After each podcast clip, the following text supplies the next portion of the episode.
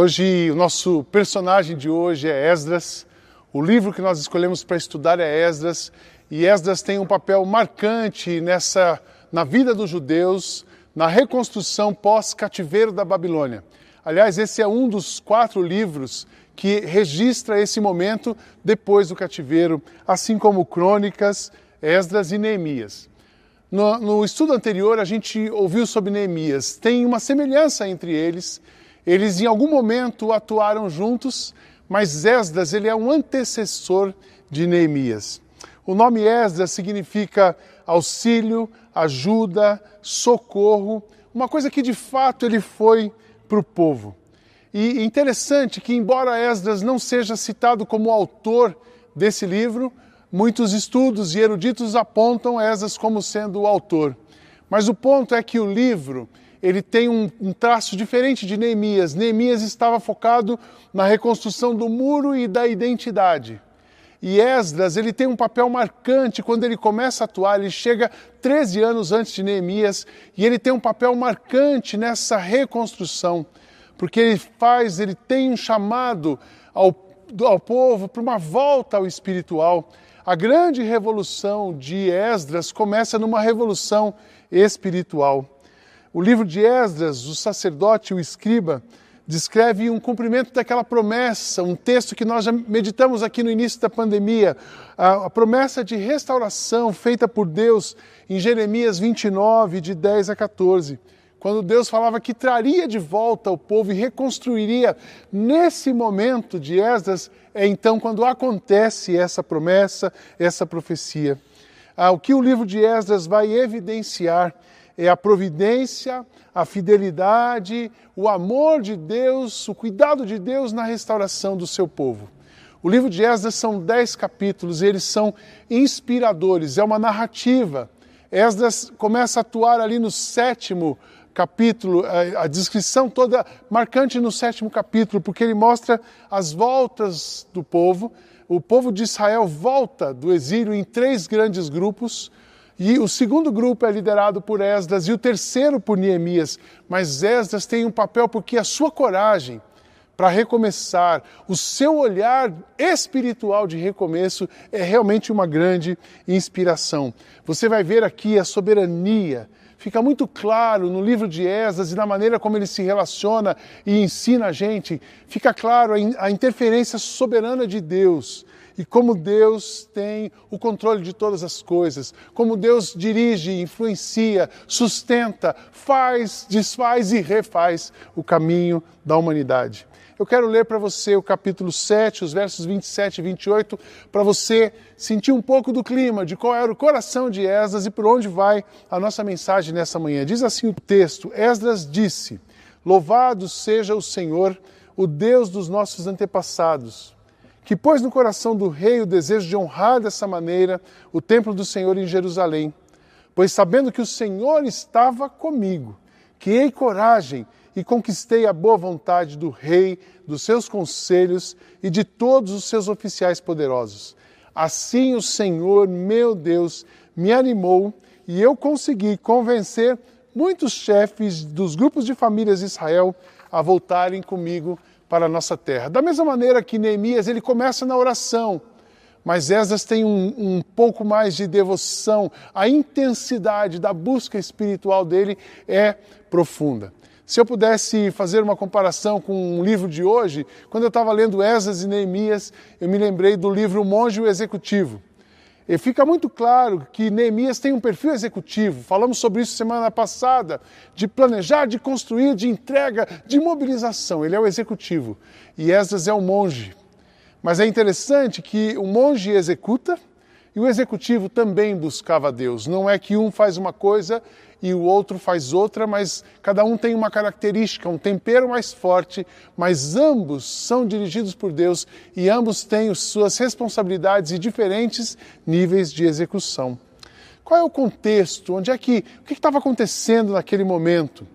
É interessante lembrar que quando os judeus foram levados ao cativeiro, eles foram em três levas. Uma, incluindo Daniel, a segunda, onde estava o profeta Ezequiel, e a terceira, nada menos que Jeremias. Então eles vão e esses, todos esses profetas, reis e, e pessoas usadas por Deus estavam na ida para o cativeiro.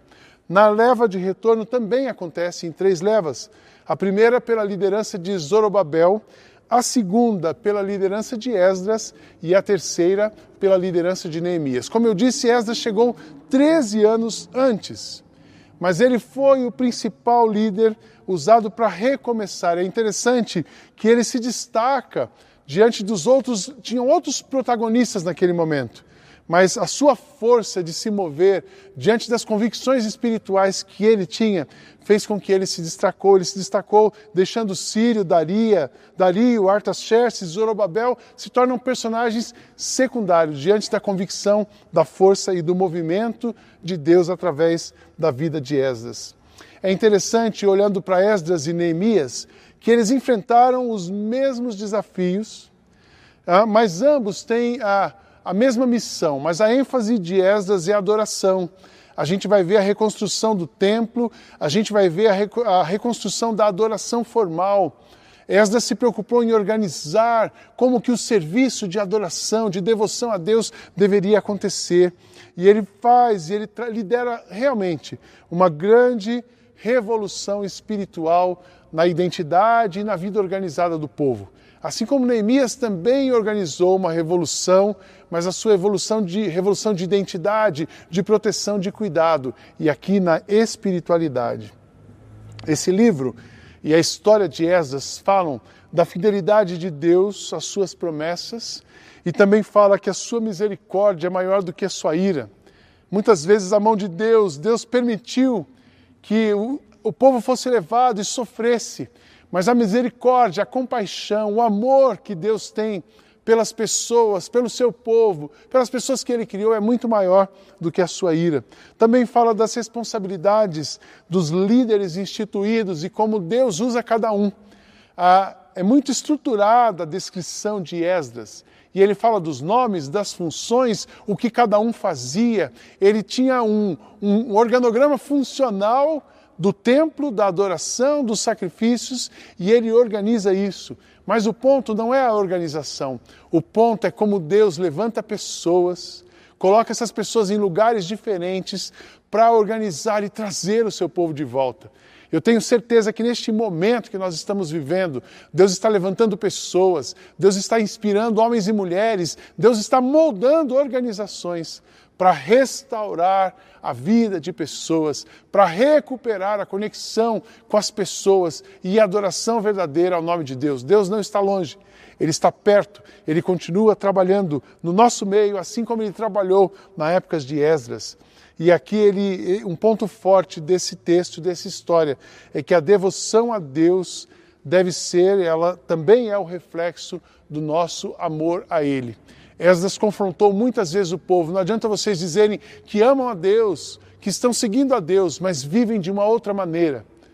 Ah, o nosso amor e as nossas palavras precisam ser coerentes com o que fazemos, com o que sentimos. Então você vai ouvir aqui Esdras, você vai ler em alguns momentos Esdras chamando, exortando, convidando as pessoas a uma vida íntegra e reta diante de Deus. A proposta de Esdras, se eu pudesse resumir para você em uma frase, eu diria que a proposta de Esdras é uma revolução espiritual, que a reconstrução saudável começa na revolução espiritual. Deus vai mexer dentro de você, para depois mexer através de você. Deus vai reconstruir o interior, o seu mundo interior. Deus vai reconstruir suas bases, suas convicções. Deus vai fortalecer a sua fé, alimentar o seu coração. Depois disso, enfim, Ele vai te inspirar para fazer outras coisas que são visíveis.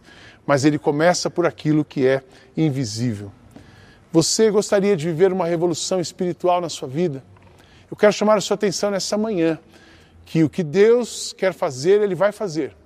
O que Deus vai reconstruir, Ele vai reconstruir mas Ele quer fazer algo dentro de você.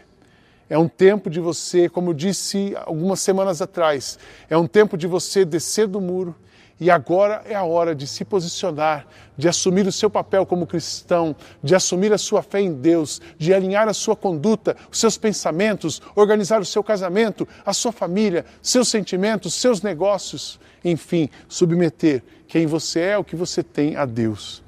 Mas a reconstrução que fará diferença nesse tempo, essa é uma convicção que eu também tenho e aprendo nesse texto. A reconstrução que fará diferença nesse tempo começa e é sustentada por uma revolução espiritual. É uma revolução que começa na busca, na devoção, na oração e no jejum. O que nos sustenta é isso, mas o que nos leva à direção correta da reconstrução também é uma revolução espiritual. Para que você tenha uma revolução espiritual na sua vida, eu coloco três lições, eu quero refletir, na verdade, muito mais do que três lições, em três áreas. Para que isso aconteça, primeiro tome uma decisão de ouvir, obedecer e seguir a Deus. A busca por Deus é o começo de todo bem, não é ser uma pessoa do bem, não é fazer o bem, não, é buscar a Deus. Porque se você não tem a voz de Deus te orientando, você pode ajudar alguém, mas não vai ser uma reconstrução espiritual, mas não vai ser uma coisa profunda. Deus não está só que você faça uma coisa para mostrar para alguém ou alguma coisa que minimize o sofrimento. Não, Ele quer usar você para mudar as estruturas que vão minimizar o sofrimento. E Esdras convocava as pessoas para isso. Olha o que aconteceu, a descrição desse texto, no capítulo 6, versos 19 a 22, como é que Deus estava agindo e chamando. Diz assim: O povo que havia voltado do cativeiro da Babilônia comemorou a festa da Páscoa no dia 14 do primeiro mês. Preste atenção nos detalhes. E quando eles voltam, a primeira coisa que eles vão fazer é celebrar a presença de Deus. Todos os sacerdotes e levitas tinham se purificado e estavam puros. O institucionalizado, as pessoas, os líderes tinham um compromisso com pureza, com santidade, estavam puros. E eles mataram os animais para os sacrifícios da Páscoa em favor de todas as pessoas que haviam voltado, em favor dos seus colegas sacerdotes e também em favor de si mesmos. Era uma dimensão em todas as áreas espiritualmente saudáveis. Todos os israelitas que haviam voltado da Babilônia comeram da carne dos sacrifícios, e todos aqueles que haviam abandonado os costumes pagãos dos povos da terra de Canaã e tinham passado a adorar o Senhor, o Deus de Israel, também comeram. Muita gente mudou de direção e voltou-se voltaram-se para Deus. Durante sete dias, eles comemoravam alegremente a festa dos pães sem fermento. Estavam muito contentes porque o Senhor havia feito o rei da Síria ficar a favor deles, ajudando-os no trabalho da reconstrução do templo. O foco não era o templo, mas o que Deus tinha feito dentro deles. O foco não era a reconstrução e o apoio do governo. O foco era o símbolo espiritual da presença, da pureza, da conexão, da conexão sem barreiras com Deus. Então a busca por Deus é o começo de todo bem. O relacionamento com Deus é que te prepara para os desafios que Ele coloca diante de você. A inteligência, os, os relacionamentos, os recursos são importantes, mas nada disso vale se Deus não estiver adiante. Pode, você pode ter o maior recurso do mundo, mas se não é uma coisa que Deus pediu para você fazer, e se você não está preparado por Deus para aquilo, certamente faltará alguma coisa para você avançar. Eu quero te dizer nessa mensagem: reconheça que Deus prepara você para cumprir o plano dele nesse tempo. Mas ele te prepara, e como ele te prepara? Movendo você na direção dele, restaurando a conexão com você, limpando o seu coração, tirando da sua vida aquilo que atrapalha você de ter uma, uma conexão, um relacionamento verdadeiro com Deus. Não dá para você ficar no, com o pé nas duas canoas, porque se você ficar com o pé em duas canoas, uma hora você vai ter que fazer uma opção e você pode cair no lago e sucumbir. É hora de você sentar, ouvir e se posicionar ao lado de Cristo, andar com Ele, viver com Ele, fazer o que Ele quer. Busquem e ponham em primeiro lugar na sua vida o reino de Deus e aquilo que Ele quer, e Ele lhes dará todas essas coisas. Por isso, não fiquem preocupados com o dia de amanhã, pois o dia de amanhã trará suas próprias preocupações. Para cada dia bastam as suas dificuldades. O novo tempo não é um tempo sem dificuldades, como também não era anteriormente. Mas o novo tempo pode ser diferente para você, para mim, para a nossa comunidade. Se de fato nós olharmos para Deus e entendemos que Ele é tudo que temos, Ele é tudo que precisamos, e ouvirmos a voz de Jesus e seguirmos a Ele sem nenhuma restrição, sem nenhuma barreira, nos entregarmos, nos submetemos, nos rendemos completamente a Deus. Qualquer movimento saudável que você fizer, para ser consistente, precisa começar no movimento de busca, consagração e obediência à voz de Deus. Uma outra coisa que Neemias foi muito enfático é que quando a gente se aproxima, uma revolução espiritual, ela acontece quando o povo se aproxima e vive intensamente, verdadeiramente Deus. Não é religião, não é um ritual, não é o nome de uma igreja, não é o nome no hall de membros de uma igreja, não é o seu tempo de crente, mas é o quanto você ama a Deus, é o quanto você está aberto para ser dirigido, moldado por Deus, é o quanto você está disposto a dizer: não sou eu, mas é Jesus, é o Pai, é o que Ele quer. E isso aconteceu Olha que lindo, capítulo 3, versos 10 a 13, diz assim: Quando os construtores colocaram os alicerces do templo, os sacerdotes ficaram de pé, vestidos com roupas especiais para aquela ocasião, com trombetas nas mãos. Os levitas, descendentes de Asaf, carregaram pratos musicais para louvar o Senhor, de acordo com o que Davi, com o que Davi rei de Israel, havia mandado. Uns cantavam louvores e agradeciam a Deus, e os outros respondiam. Eles diziam: O Senhor é bom, o seu amor pelo povo de Israel dura para sempre. Todo o povo gritava bem alto e louvava, porque o Senhor, ah, porque a construção do seu novo templo já havia começado.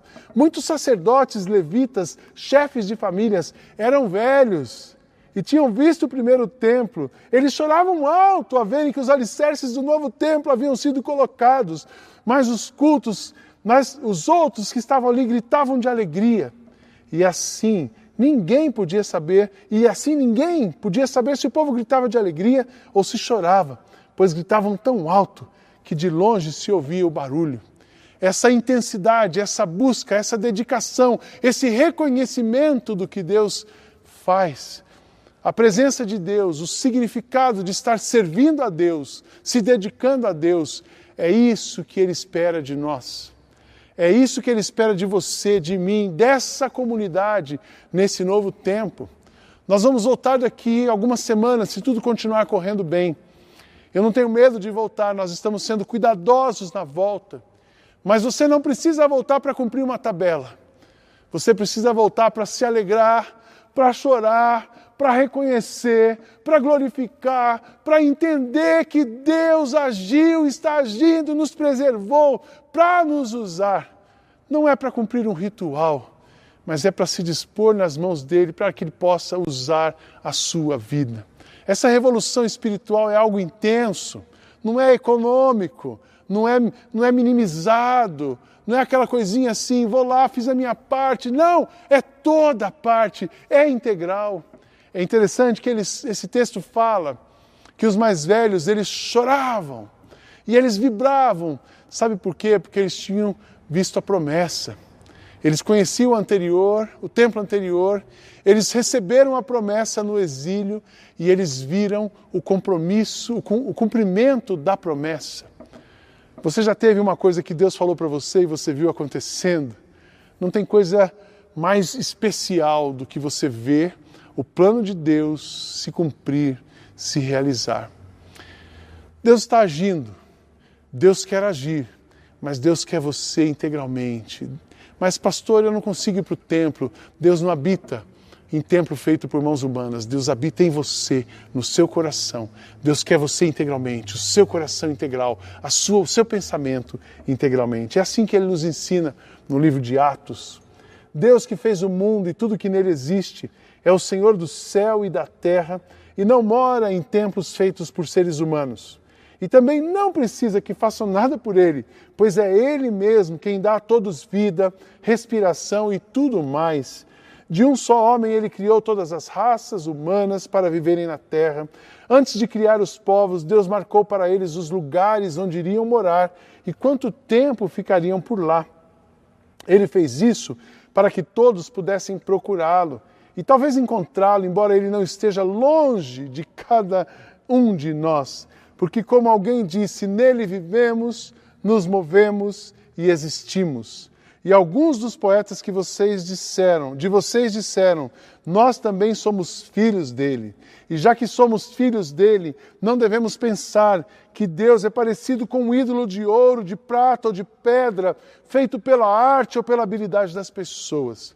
No passado, Deus não levou em conta essa ignorância, mas agora ele manda que todas as pessoas, de todos os lugares, se arrependam dos seus pecados.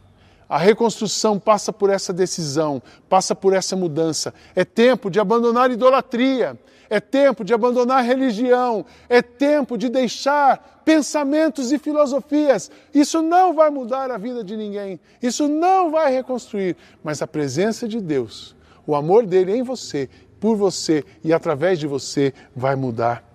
E a revolução espiritual continua. Numa revolução, para você viver uma revolução espiritual, você precisa entender que o amor e a graça de Deus te sustentarão em todo o processo que você precisar viver para reconstruir.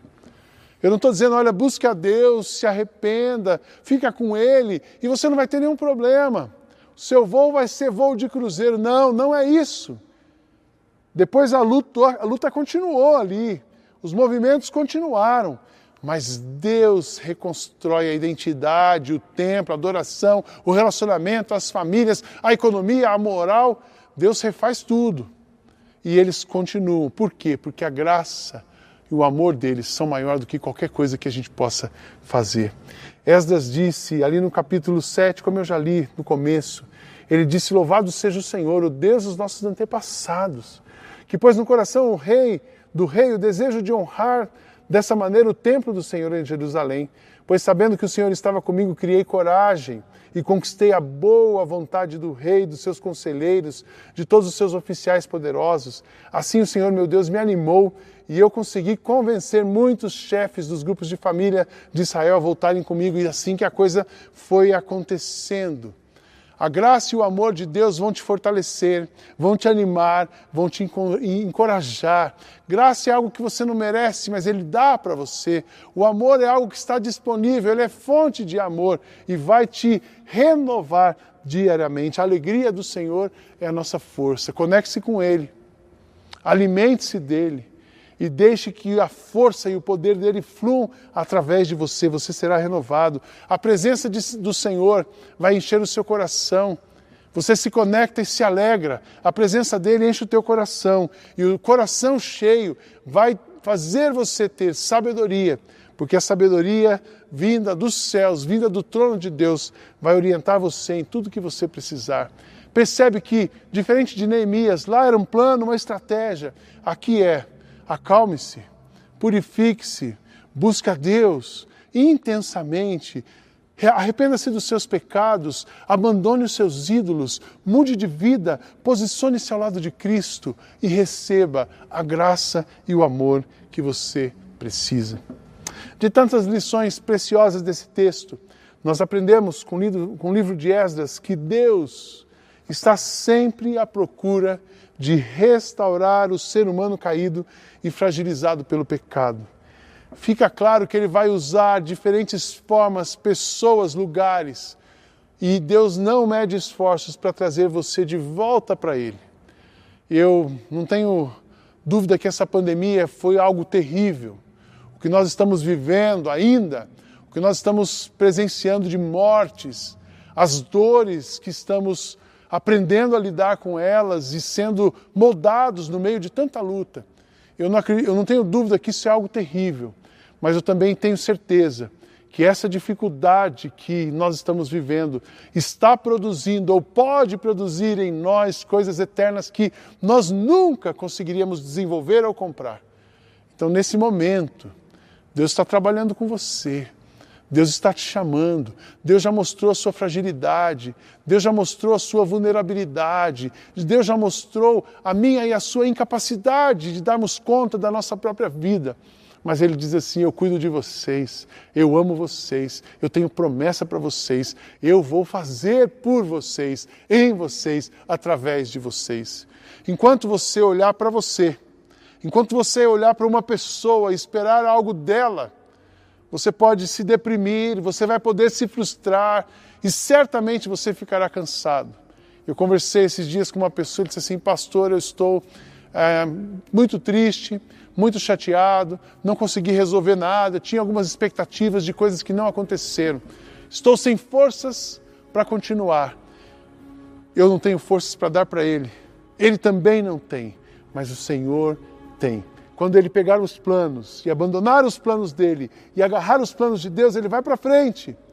Quando ele entender que não é a força dele, mas que o poder de Deus está à disposição dele, ele vai para frente. Ele faz, entrega, confia e descansa. O trabalho é dele e o nosso trabalho é descansar no Senhor.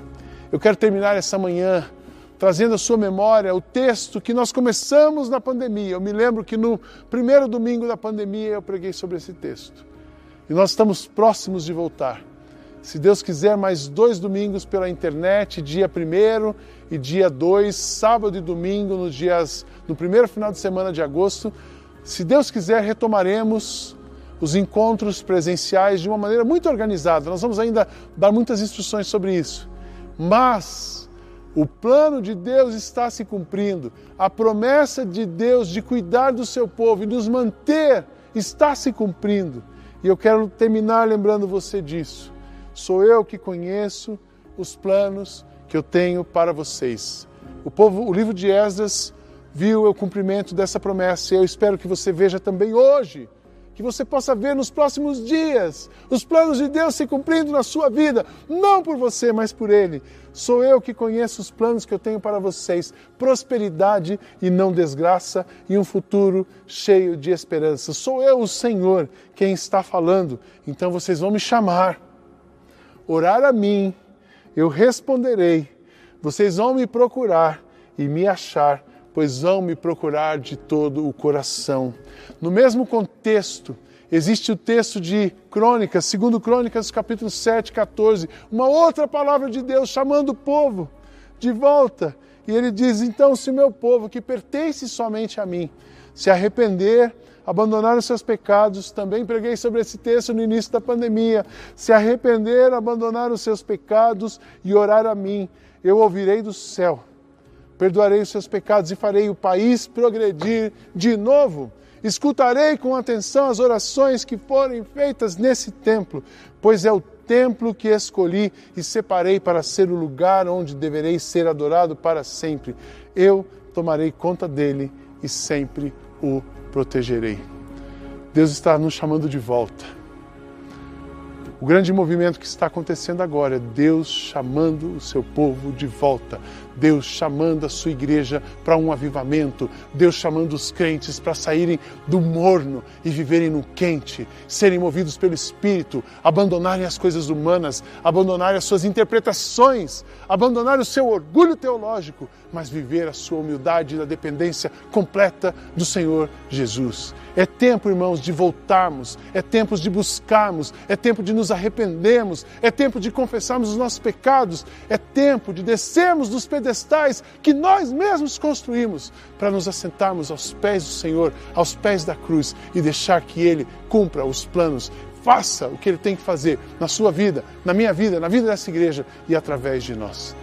Se nós somos aos pés da cruz e depositarmos em Jesus toda a nossa esperança, nós veremos as reconstruções acontecerem. Nós veremos nosso país, a nossa comunidade, a nossa cidade, a sua família caminhar em paz. A dor existe, mas o sofrimento para quando nós somos consolados pela presença de Deus, quando nós somos renovados pelo amor de Deus. A reconstrução que o país precisa a reconstrução a sua, que a sua família precisa, Talvez a reconstrução que você precisa, ela começa na sua conexão com Deus. Busca o Senhor de todo o teu coração. Bata na porta. Quando você bate, Ele abre a porta e Ele vai ceiar com você, que Ele vai renovar você e Ele vai te preparar para esse novo tempo, para coisas novas, para aquilo que Ele já separou para você, para sua família, para os seus amigos. E eu creio nisso, para a nossa igreja, para a nossa cidade, para o nosso país. Deus abençoe você.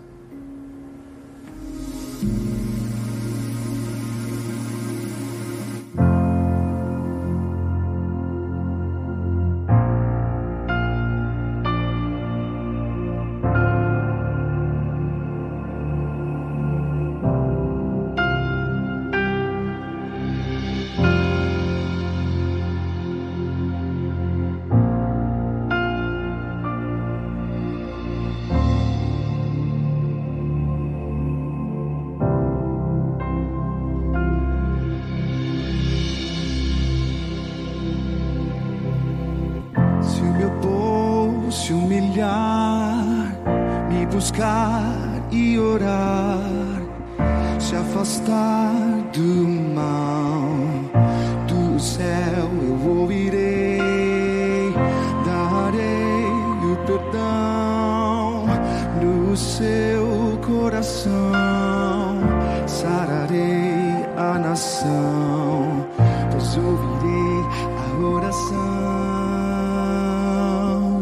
Assim diz o Senhor.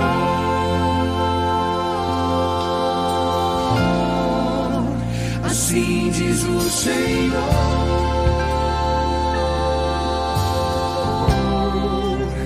Assim diz o Senhor.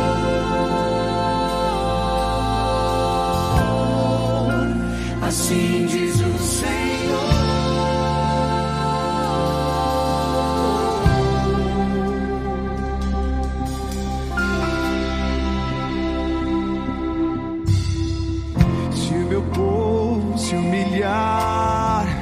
me buscar e orar, se afastar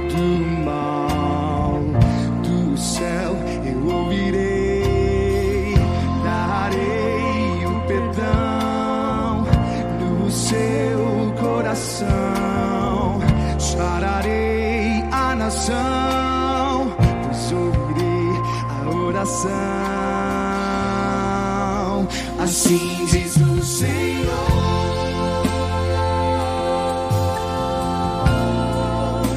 Assim diz o Senhor.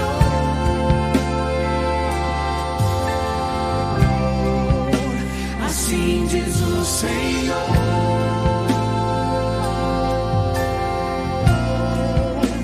Assim diz o Senhor.